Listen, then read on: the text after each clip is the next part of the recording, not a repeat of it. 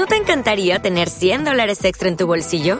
Haz que un experto bilingüe de TurboTax declare tus impuestos para el 31 de marzo y obtén 100 dólares de vuelta al instante. Porque no importa cuáles hayan sido tus logros del año pasado, TurboTax hace que cuenten. Obtén 100 dólares de vuelta y tus impuestos con 100% de precisión, solo con Intuit TurboTax. Debes declarar para el 31 de marzo. Crédito solo aplicable al costo de la presentación federal con TurboTax Full Service. Oferta sujeta a cambios o cancelación en cualquier momento. Hola, soy Paco Navas y estoy en Mente Dinámica en Acción. Notarás que tengo la voz un poco tomada y es que estoy resfriado.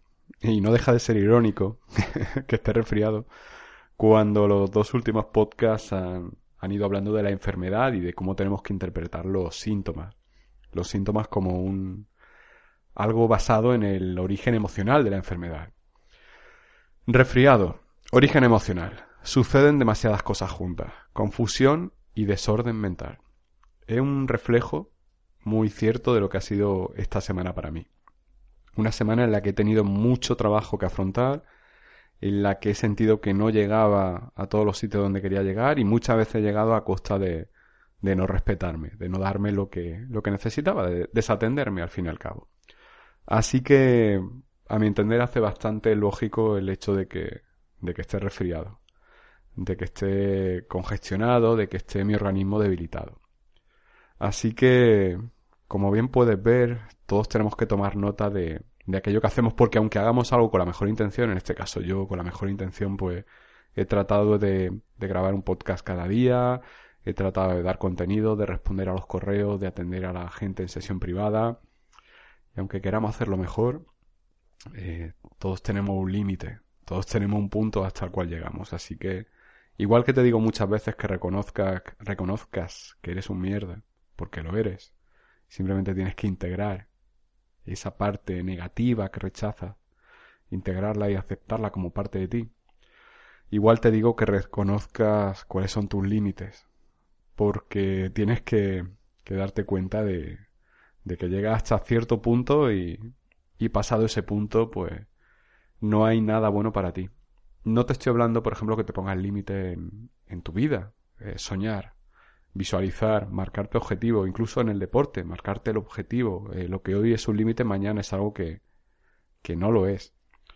Pero conforme avanzas en ese, en ese camino te das cuenta de que hay puntos eh, de obligado paso que no puedes evadir. Por ejemplo, el, descansar, el atenderte, el respetarte, me refiero a esos límites.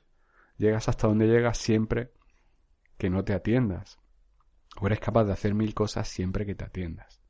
¿Te has dado cuenta cómo cuando somos felices hacemos muchas más cosas? Y además de un modo muy diferente. Saltamos, eh, reímos, vamos muy rápido eh, o muy tranquilos por la calle. Y todo al final se modula por nuestra emoción. Y es lógico también, por tanto, que nuestra emoción sea el origen de cualquier comportamiento patológico, o uno de los orígenes, uno de los tres focos, de los tres componentes que, de los que he hablado de la enfermedad en los podcasts anteriores. Así que este podcast es para decirte que, y yo soy el ejemplo de ello, que, que no puedes desatenderte. Resulta irónico, ¿verdad? Un psicólogo que, que se desatiende y que encima lo dice, ¿no? Pero es que tiene que ser así porque si no fuera así, pues sería porque el psicólogo es una máquina, el psicólogo no comete errores y, y creo que, que, tienes que ser consciente, porque cada persona tiene una visión de, los psicólogos y mi visión es que un psicólogo es una persona que ha vivido muchas experiencias y de ese modo se y ha tratado de aprender de ellas y de ver el mecanismo que había debajo. Creo que también los psicólogos muchas veces llegamos a la carrera porque necesitamos darnos respuestas a cuestiones personales y y tenemos esa afinidad para hablar o para atraer personas que necesitan contarnos sus cosas. Y en ese sentido vemos muy clara la, salida profesional.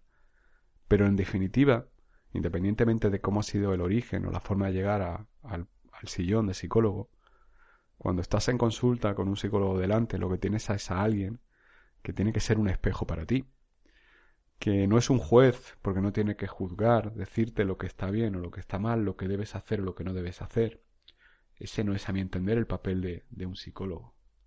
Sin embargo, el papel del psicólogo es servirte de espejo y rebotarte todas las cosas que dices o que haces o que no dices o que no haces. En ese sentido es un papel a veces ingrato porque eres el mensajero que da un mensaje que a veces no gusta y mucha gente lo malinterpreta. Mucha gente piensa que por ir a, terapia y pagar a alguien, esa persona tiene que decirte lo que, lo que quiera escuchar. O mucha gente cree que el psicólogo tiene que, siempre respetando las normas de educación, pero tiene que decirte cosas agradables, no debe de ser duro. Pero es un espejo. Si tú eres duro o dura contigo, el mensaje que debe rebotarte, de venirte de vuelta, debe ser duro. Así que si tú te desatiendes como yo, el espejo debe demostrarte ese mensaje de desatención. Fíjate mi cuerpo, mi cuerpo, mi nariz congestionada, mi garganta reseca, está diciéndome claramente que, que no me ha atendido. Me está dando ese mensaje inequívoco. Si yo estuviera en un psicólogo debería decirme lo mismo, no debería decirme de un modo condescendiente, bueno, no pasa nada. Un resfriado lo pilla cualquiera, no pasa nada. Háblame de otra cosa. No, no, no. Háblame de por qué te has resfriado precisamente esta semana. Pues porque ha sido una semana caótica, en la que me he desatendido. Así que como puedes ver todos tenemos un mecanismo de sabotaje y todos tenemos que trabajar en nuestra lista de jerarquía personal, porque muchas veces hacemos muchas cosas al cabo del día, pero desatendemos, las más importantes. ¿Cuál es la cosa más importante que tienes que hacer al cabo del día? Atenderte, darte, respetarte. Y si no lo haces, ¿qué sucede? Lo que me pasa a mí. Esta semana he dado mucho más valor a la gente de mi entorno que a mí, porque necesitaba respetar el compromiso que tengo con esas personas de ayudarles. ¿Y qué ha pasado con eso? Que no me ha ayudado a mí. Me he puesto el último en mi lista. Y no me ha ayudado a mí porque estaba muy cansado para hacerlo. Y no me he dado lo que necesitaba. No me he atendido. Así que mi organismo ha roto.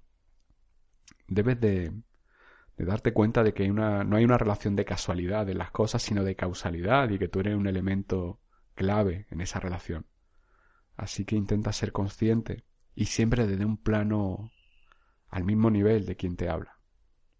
De lo que te sucede y de lo que seas consciente también transmite, porque esa transmisión de información va a servir a mucha gente. Yo creo que los psicólogos tienen que ser personas normales, humildes, porque no son no somos gran cosa.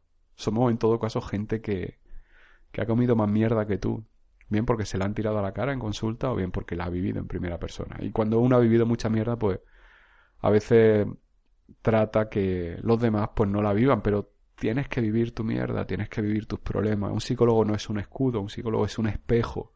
Un psicólogo es un espejo que te dice lo que tiene delante, que te devuelve lo que tú eres. Así que eh, una cosa es el mensaje y otra cosa es el mensajero. Tú si vas a un psicólogo o vas a una psicóloga. ¿Te está gustando este episodio? Hazte fan desde el botón Apoyar del podcast de Nivos. Elige tu aportación y podrás escuchar este y el resto de sus episodios extra. Además, ayudarás a su productor a seguir creando contenido con la misma pasión y dedicación.